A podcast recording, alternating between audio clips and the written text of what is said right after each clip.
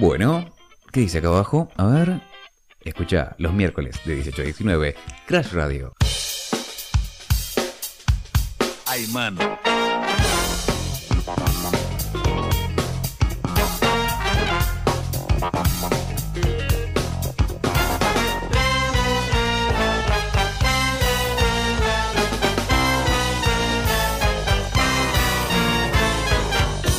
Es tan linda la cortina que no tengo ganas de salir al aire. Eh, estamos con Tomás Gentile. Hola Tomás, ya te puedes, ya puedes hablar. Ya... Buenas, buenas, buenas. Buenas, buenas. ¿Cómo dice que le va Facundo? Todo muy pero muy bien. ¿Cómo estás vos? Uh, feliz. ¿Feliz? Sí, Estabas con ganas de estar, ¿no? muchísimas ganas. Por eso te acomodaste de esa manera el bigote, ¿no? Totalmente. Me lo peiné hoy a la mañana pensando en eso. Bien, perfecto. Me gusta, me gusta tus ganas de venir. Me dijiste que ibas a llegar temprano, llegaste medio 6 menos 5. Digamos, llegué a la hora que vos me citaste. Sí, Yo me quise aparecer un rato antes para ver el, el backstage. bien. Eh, es algo que me divierte. Me divierte compartir esas partes que generalmente no son las comerciales, por decirlo de alguna manera. Bien, perfecto. Escuchaste la apertura, estuviste acá. Me encantó la Bien, apertura. Bien, bien, perfecto. ¿Y cómo viste la radio? ¿Te gusta ya este mundo? Porque según tu currículum hay muchas cosas en solamente 31 años de vida.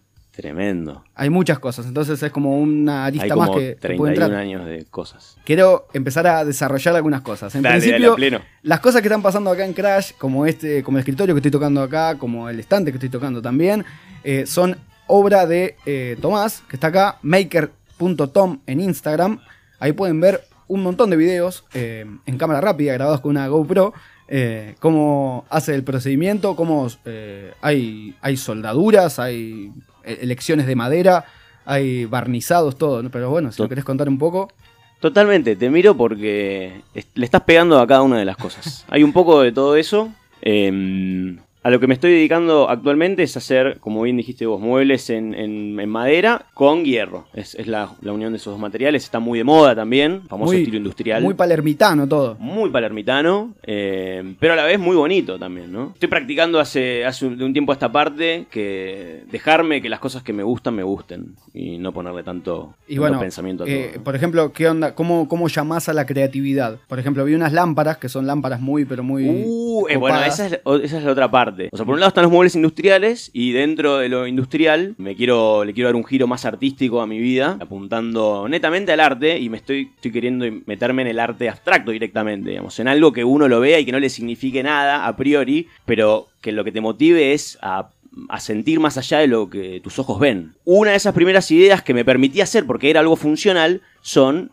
los círculos polares, que le llamamos, que son unos veladores, se meten en Instagram, los van a ver. En definitiva son bastante sencillos, digamos, no, no tienen ninguna complejidad, pero trataban de apuntar a eso, a que te generen algo más que solamente suplir la necesidad de iluminar una habitación. Vos entrás y ya ves. eh, ya ves otra cosa, ya ves un concepto en vez de ver una lámpara. Eh, me encantaría poder transmitir eso, sí, es mi idea. Bien, perfecto. Totalmente. Lámparas, eh, tenemos. eh, hiciste más, obviamente, a medida. Yo esto te mandé una foto que vi por internet. Exactamente, Digo, hicimos una especie de ingeniería se eh, puede, inversa. sí, se puede hacer esto, digo, me- ningún problema. Y empezaste a laburar. ¿Sos muy meticuloso con el laburo? Me encanta, es la parte que más disfruto. Buscar los detalles, buscar eh, en qué cosas se puede mejorar, eh, tomar todo para, para ¿Cuándo- hacer mejor el, el ¿Cuándo te, cuándo te pegó este bichito de la, de la carpintería 2.0, como lo llamo yo?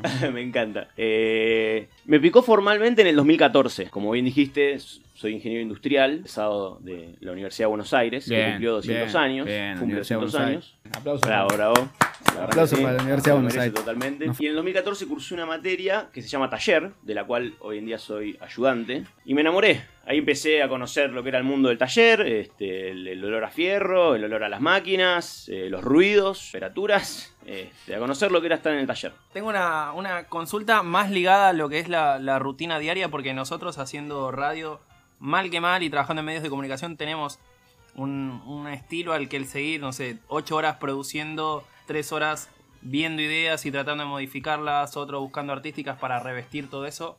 ¿Tenés alguna rutina dentro de, tu laburo a la hora de hacer las cosas en general? Eh, tengo una rutina y viene, viene dada por varias cosas. A priori, a mí no me gustaría, a mí personalmente no me gustaría tener una rutina como tal, donde tengo horarios para cumplir. Eso a priori a mí no me sirve. Pero hoy en día tengo una rutina generada porque el taller eh, en el cual desarrollo mi arte y mi- digamos, y los muebles eh, me queda a una hora de distancia. Entonces, medio que a la mañana ya me tengo que organizar, que a media mañana tengo que salir. Generalmente ya me preparo el almuerzo, me genero una, una vianda para cortar tipo 2, 3 de la tarde. De hecho, trato no, no, de, no de almorzar todo de una vez, sino de sí hacer una, por ejemplo, por decirlo de una manera, comer la mitad del plato al principio y después durante la tarde ir comiendo lo que me queda.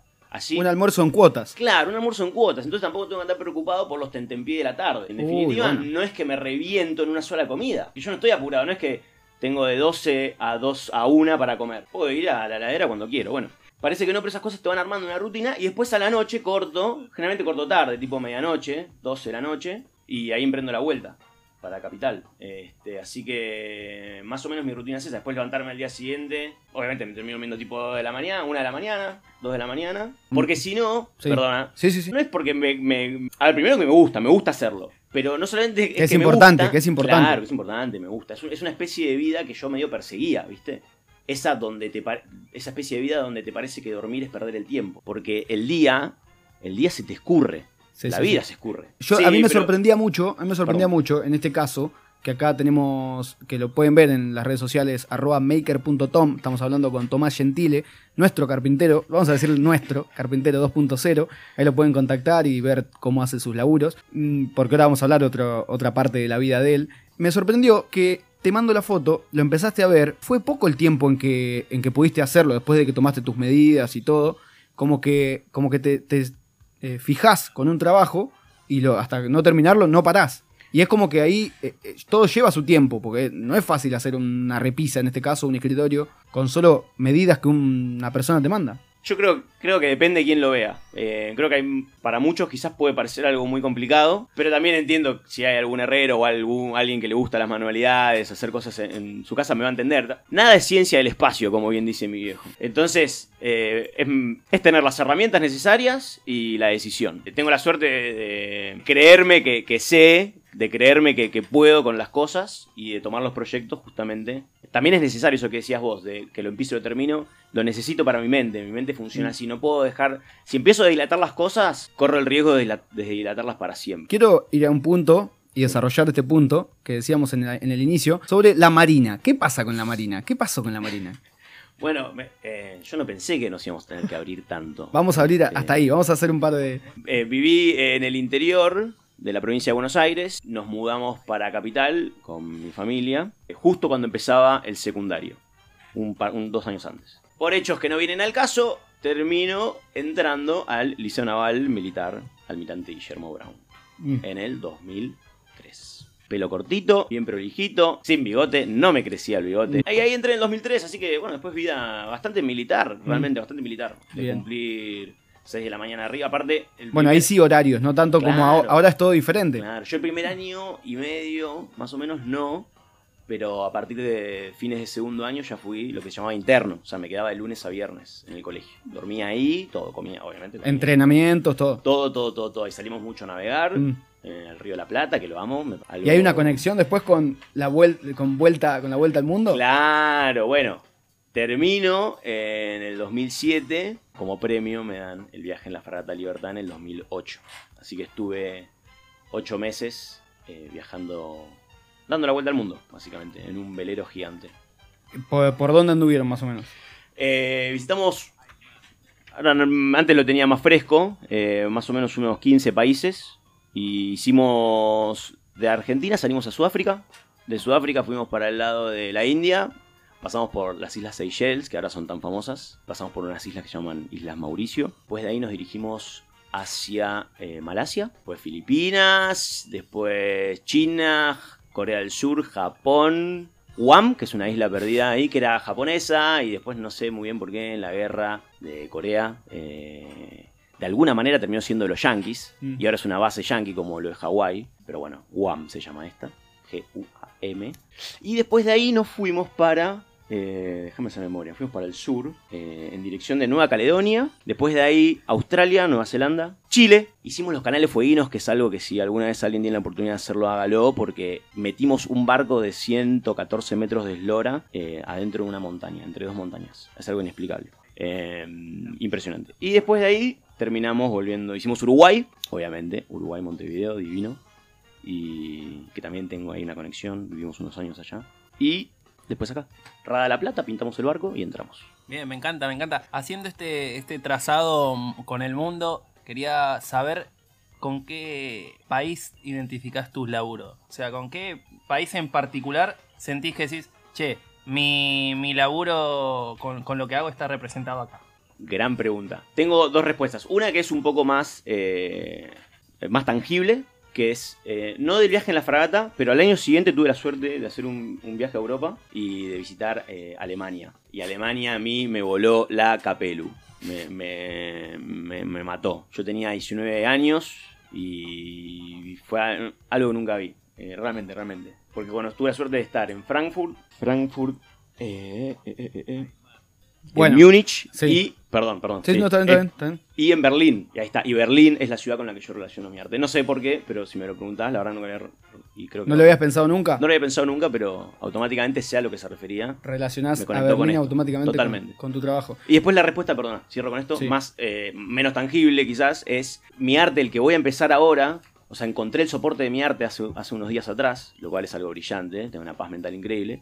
Lo relaciono con, eh, eh, ¿viste los puntitos de los mapas cuando haces un viaje? Mm. Bueno, a eso. Yo durante el viaje en la fragata cosí a mano, me hice un, un- un mapa mundi cosido y empecé a bordar el viaje y no sé por qué en la mitad del viaje dejé de bordar y quedó ahí el, el- el camino sin terminar de bordar de rojo y el mapa. Y lo relaciono con eso, porque voy a hacer cosas relacionadas a estos puntos eh, sobre una placa metálica. Espectacular. Creo que tenemos material como para añadirlo a una columna eh, y empezar a, a charlar, que creo ahí está eh, haciendo alabanzas con las manos, está muy contento. Uh, está muy contento. eh, tiene muchas ganas de estar en la radio. inmortales, chaval. Y nos podemos, y nos podemos, lo podemos sumar como columnista, vamos a, a- para contar un par de cosas, mucho, muchos países acaba de nombrar, muchas islas, así que una banda, y ahí está, él está, para los que no pueden verlo, está como pensándolo, repensándolo y ya se sigue sorprendiendo de todo lo que hizo 31 años, no, 65, ¿no? 31, sí. Bien. Eh, el que... Por ahora, por ahora. Por ahora. Está a pron- pronto, 31 para 32, como dicen. Claro, exactamente. Totalmente. Mira ahí, la No matemática no falla. No falla totalmente. Tomás Gentile, Gentile, Gentile. que tiene un apellido muy particular porque estamos diciendo acá con los chicos que es muy parecido a Diego Gentile, por si no lo conocen, es el eh, de Relatos Salvajes. Mira, no quiero eh, empezar sí. a traer problemas a la radio, pero no tengo nada que ver. Bueno, él dice que no tiene nada que ver, es el mismo apellido. Y Diego Gentile es muy parecido a él físicamente, por eso estamos por subir una foto a nuestras redes sociales, a crash.radio, y para que ustedes voten, ¿es parecido o no es Mirá, parecido? me, me hiciste entrar en calor con las preguntas. Está sacándose la cámara en este momento.